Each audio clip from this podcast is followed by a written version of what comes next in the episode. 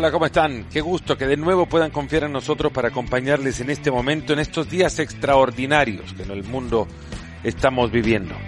Un placer poder abrirles las puertas a este nuevo episodio de Nos Ponemos las Pilas, aprovechando que Lorena Ochoa nos abrió la puerta de su casa para poder conversar con ella sobre estos particulares días que hasta por momentos, como la van a escuchar a ella, la han encontrado viviendo al lado de sus hijos, más como maestra que como madre. Lorena Ochoa, con su calidez, su cándida forma de expresarse, nos cuenta cómo se vive diez años después de la salida del profesionalismo como una de las mejores deportistas en la historia del deporte latinoamericano, más allá del golf que comandó por tantos años. Como lo escribió Golf Digest hace poco, eh, para conmemorar los 10 años del retiro de Lorena Ochoa, que hay algo regularmente romántico eh, ante la noción de un atleta profesional que se retira en lo más alto de su carrera, que se retira antes que sus habilidades se vayan alejando.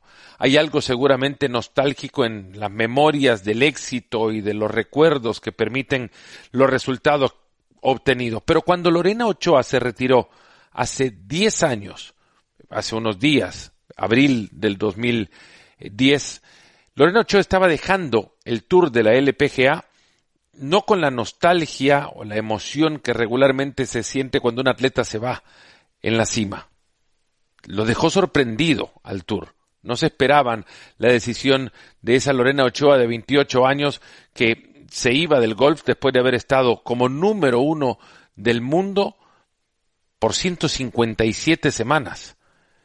Desde entonces, ninguna mujer ha pasado las 109 semanas como número uno del mundo. Lorena Ochoa es sin duda una de las mejores deportistas en la historia de Latinoamérica y ahora nos abrió las puertas de su casa, repito, para conversar un rato sobre estos días especiales.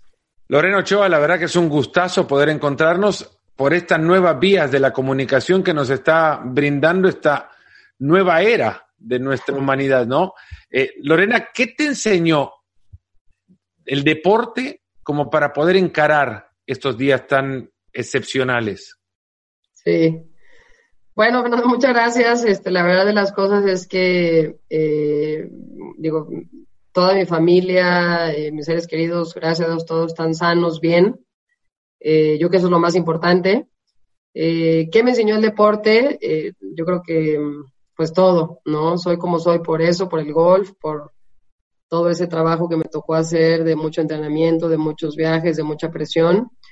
Y hoy en día estoy feliz de poder disfrutar eh, el tiempo en casa. Yo creo que siempre de todas estas cosas complicadas salen buenas oportunidades y hay que ver el lado positivo. Yo por eso soy buena y estoy disfrutando muchísimo el ser una mamá de tiempo completo, eh, de enseñarle a los niños andar en bicicleta bien, de nadar con ellos, de irme a caminar con ellos todas las mañanas. Hoy caminamos 10 kilómetros en la montaña, precioso.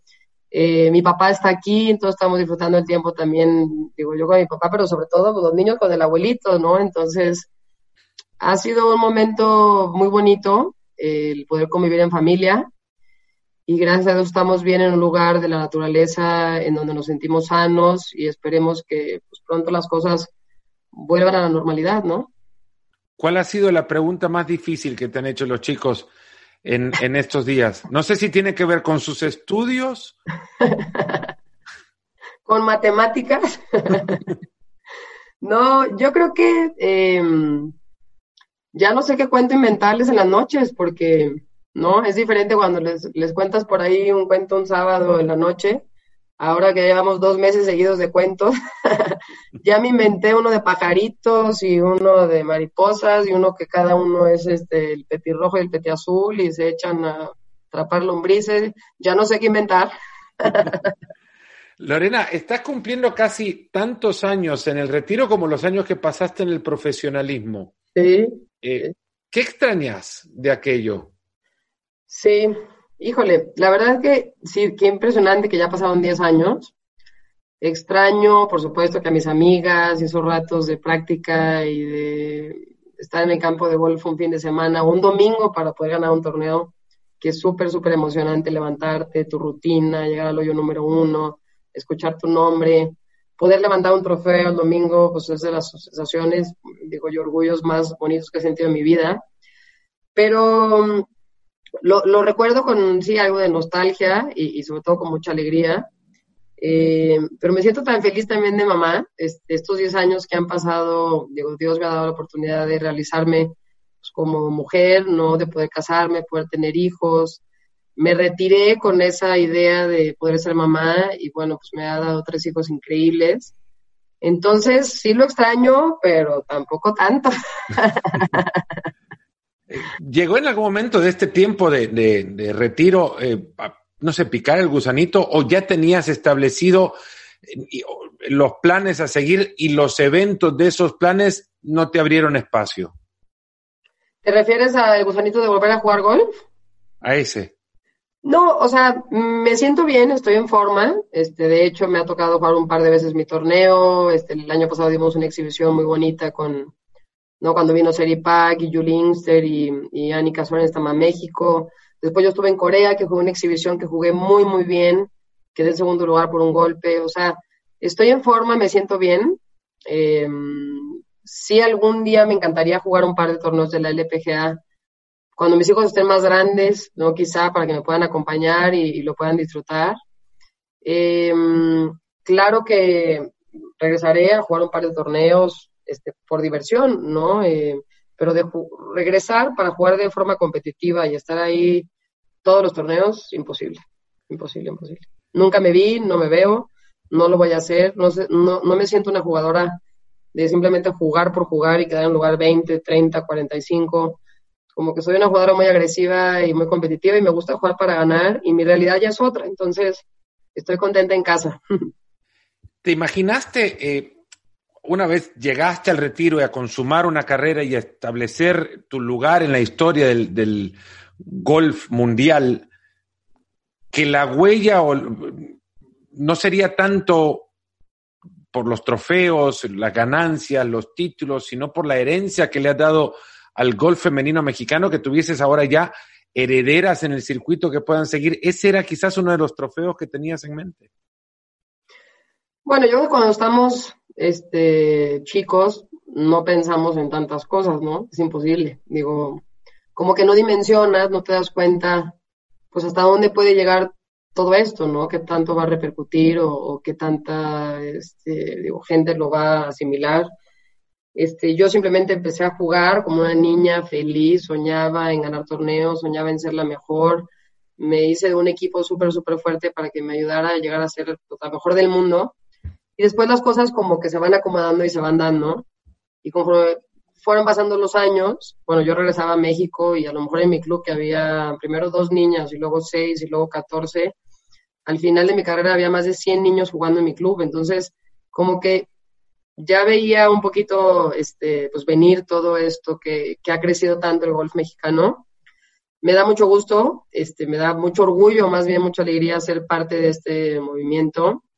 Em, increíble ver cómo ya después de 10 años finalmente se están dando esos resultados, ya es una realidad. Los hombres en la PGA, las mujeres en la LPGA, estamos hablando de ganar torneos, de estar en los mejores lugares del mundo, porque lo han hecho de una manera increíble. Y me encanta poder ser parte de esto. Yo estoy metida en IGPM, hablo con Abraham, hablo con Carlos, hablo con Bobby, ¿no? Y con Ale y con Gaby, con María. Siempre estoy en comunicación con ellas porque soy su amiga más que nada y los ayudo en todo lo que pueda. Me encanta echarles porras y ayudarlos siempre en todo lo que pueda. Tuviste muchísimo que ver en su crecimiento, seguro, y vos que la seguís mucho más a menudo, ¿hasta dónde crees que pueden llegar? Pues la verdad, este, me encanta, este, primero que nada, darme cuenta cómo eh, ellos ya, cada uno tiene su carrera, su personalidad. No creo que se sientan eh, digo, a lo mejor, o, que los medios o que alguien los compare con mi carrera, porque eso no se vale, es una injusticia. Cada uno de ellos tiene este, muchos diferentes talentos y sobre todo una carrera muy personal, este, con diferentes metas y diferentes ideales. Em, pues Gaby ya demostró que no solamente gana un torneo de la LPGA porque las cosas se le dieron, sino ahora ya ganó su segundo torneo en la LPGA Creo que el segundo torneo es mucho más importante que el primero. El primero puede llegar por muchas circunstancias de la vida o de otra jugadora o de algo que sucedió. El segundo, y de la manera que lo ganó, metiendo ese pot, yéndose a desempate, tantos hoyos de desempate, volviendo a meter un pot largo, este, te das cuenta que tiene un carácter muy fuerte, que domina muy bien este, su, cuerpo, ¿no? Este, la presión, la adrenalina. A mí me impresionó mucho, entonces, pues yo sí les veo un, un gran futuro los hombres como jugaron en el Chapultepec, eh, Carlos y Abraham tan seguros, tan contentos, este, relajados, unos tirazos. A mí me sorprendió que esos torneos fueran sus primeros torneos y que lo hicieran tan bien como lo hicieron. Hay mucha madera, este, tienen un, súper potencial y es por eso que estoy súper emocionada de verlos en la televisión estos próximos años. Me toca echar porras. Lorena, tenés casi dos años como miembro de la Academia Laureus, rodeada de figurones del deporte, lo mejor del deporte mundial. ¿Qué te ha enseñado esta experiencia como, como embajadora de una, de una causa con tanto impacto? Sí. Bueno, primero que nada, pues es un honor, ¿no? El poder estar involucrada y relacionarme con atletas y personalidades no tan importantes, ¿no? En, en todos los sentidos, eh, dentro del mundo del deporte, pero también, eh, ¿no? Fuera de él, con diferentes fundaciones, instituciones, eh, desde la parte política, empresarios. Yo creo que es algo tan bonito el, el poder decir que pues soy parte de la familia Laurus, ¿no? Yo creo que eh, es un gran reconocimiento, me siento súper agradecida y la responsabilidad que te dan es el ejemplo que tú das en tu país, eh, las cosas que tú puedes hacer en cuanto al alcance, ¿no? En, medios de comunicación, eh, las cosas que puedes hacer para ayudar a los demás, simplemente es qué hacemos para mejorar este mundo, qué tan comprometidos estamos, pues tener esa sensibilidad de darte cuenta que pues, hay tantas personas con muchas carencias, ¿no? Y niños, sobre todo niños chiquitos, niños y niñas. Yo me siento súper orgullosa de, representarlos, de encargarme de estas instituciones, sobre todo aquí en México. Eh, a mí me motiva muchísimo tener una buena imagen, trabajar mucho, recaudar fondos, estar presente, porque mm, es una gran responsabilidad, lo tenemos que hacer, ¿no? Nos llamaron porque confían en nosotros, que trabajamos mucho para ayudar a los demás y eso es lo más importante, eso es lo más bonito. De, todas las figuras que tiene la Academia Laureus, ¿a quién te, impactó verdaderamente conocer por primera vez? Híjole, muchísimos. No lo podía creer, o sea, yo sentada en una junta y veía este, los nombres de los deportistas y sus fotos y sus récords y las Olimpiadas y los Mundiales y el Balón de Oro. Y... Qué impresión. Platiqué mucho, em, platiqué mucho, pues me tocó me gusta mucho a mí la gimnasia, ¿no? En Nada Comaneci fue alguien que todos lo recordamos muchísimo. Platiqué mucho con ella, me senté con ella, cené con ella, platicó también con, con mi papá y Alejandro, mi hermano. Incluso le mandó un video a una amiga mía de México que, es este, campeona nacional. A Julia, mi hija, que le gusta la gimnasia, le decía, le mandaba un video de porras y de que la quiere conocer, que la llevemos a Oklahoma. Me impresionó mucho la sensibilidad que tiene y, todo lo que ha trabajado en su vida y lo que logró. Em, y, híjole, pues muchos, me da, me da hasta pena pues, darte nombres porque son tantos, tan importantes. Simplemente el estar en esas reuniones este, es algo muy, muy bonito. Estuve em, de fútbol, estuve con, estuve con Kaká, y estuve, eh, platiqué mucho con Puyol, igual en lo personal no lo conozco, pero muy, muy amable, muy agradable. Em, fue una súper experiencia esa reunión que tuvimos en, en este Mónaco. Ojalá que la podamos repetir porque sacamos muchas cosas muy positivas, cada uno de su punto de vista, las problemáticas en su país, la necesidad de los recursos, de un diferente enfoque. Y todos los deportistas llegamos a la conclusión que no estamos haciendo suficiente que queremos trabajar más, que queremos estar más involucrados. Entonces, eso también estuvo muy bonito porque eh, yo creo que qué padre que todos tengan como esas ganas de ayudar más y más. Eh, estuve con Lindsay Bond y me platicó todo el tema de pues, cómo, realmente con la forma que se retiró, con el accidente que tuvo. Y ella me dijo, yo quiero ir a México, yo quiero estar en México, yo quiero ayudar a tu fundación, yo quiero estar ahí, por favor, este, dime qué es lo que puedo hacer por ti. O sea, como esta apertura de todos los deportistas de decir, por favor, utilícenme este, para poder recaudar fondos y cambiar la vida a muchos niños, es algo bien bonito, ¿eh? ver toda esa energía. Ahora han, han comenzado ustedes, bueno, tú y Rafa Márquez, entre otros, armaron una, una eh, movimiento, aire con vida, eh, hace unos dos meses arrancó. ¿Cuál ha sido el, resultado?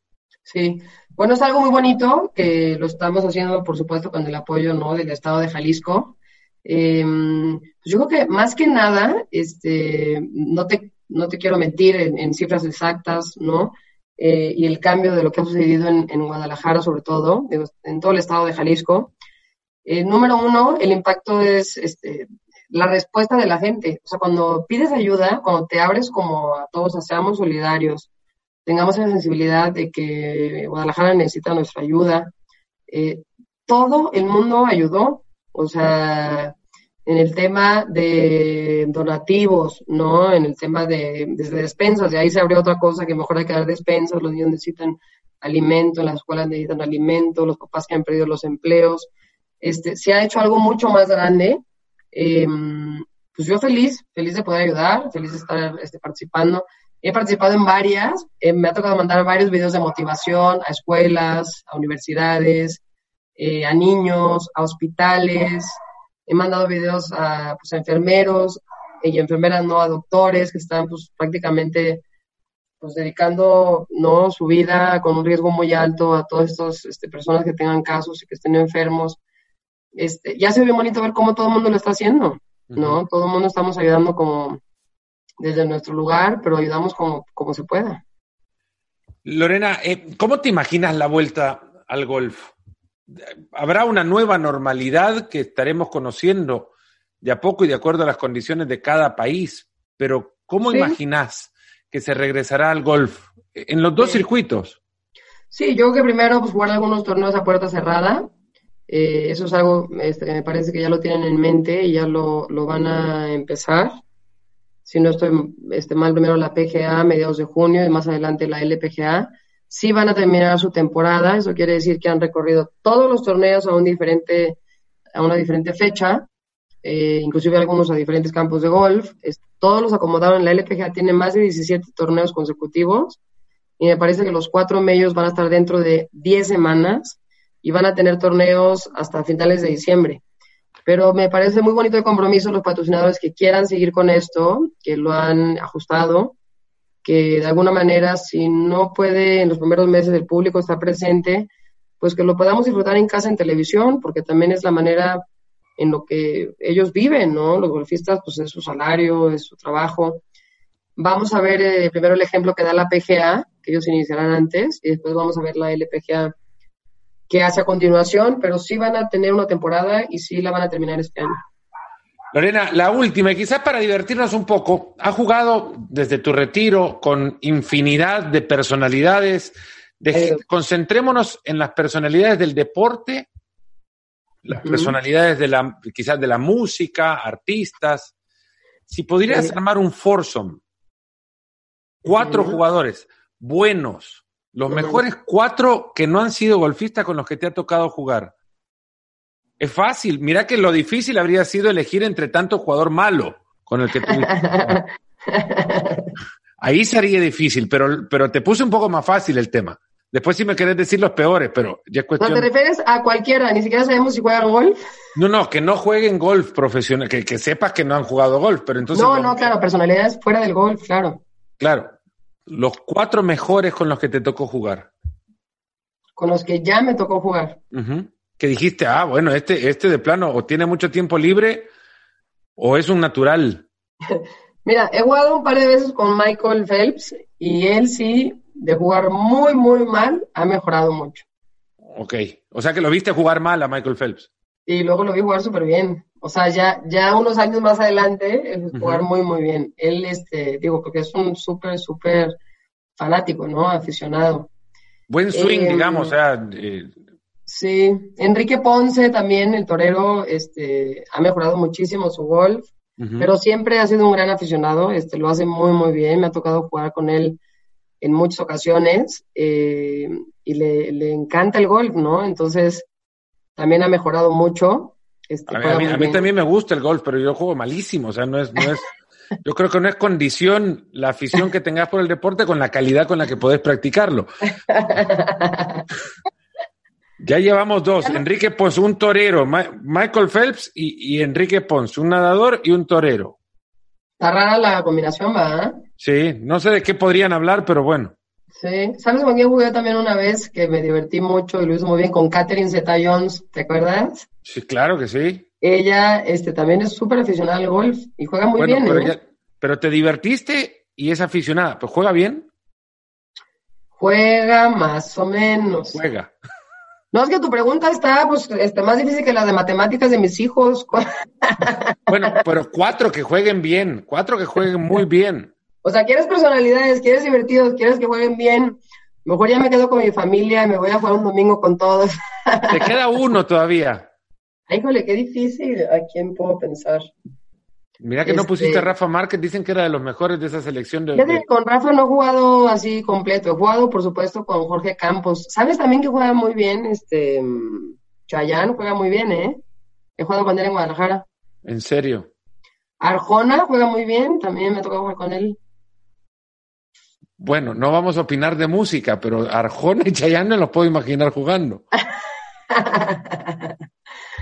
Diles, mejor hay que mandarles un mensajito que si armamos el grupo para ver qué pasa, a ver qué desastre. A ver qué hacen. Bueno, por acá puede arrancar, ¿no? Claro. Hacemos un, un... Ahora, ¿con quién me gustaría jugar a mí golf? Yo creo que con Roger Federer me gustaría jugar golf. Esa es otra, también desde acá le podemos enviar una invitación a Roger Federer de un mano a mano. Vamos. Un mano a mano, Loreno Ochoa, Roger Federer, sería maravilloso, a beneficio, y encontraremos para quién. Suena bien, por supuesto, claro. Lorena, muchas gracias. No, hombre, con mucho gusto, muchas gracias. Que esté muy bien. Saludos a todos. Esperando que hayan disfrutado de este último episodio de Nos Ponemos las Pilas, me despido agradeciéndoles de nuevo porque hayan confiado en que les podíamos acompañar en estos momentos. Muchísimas gracias y hasta el próximo episodio de este podcast. Cuídense mucho.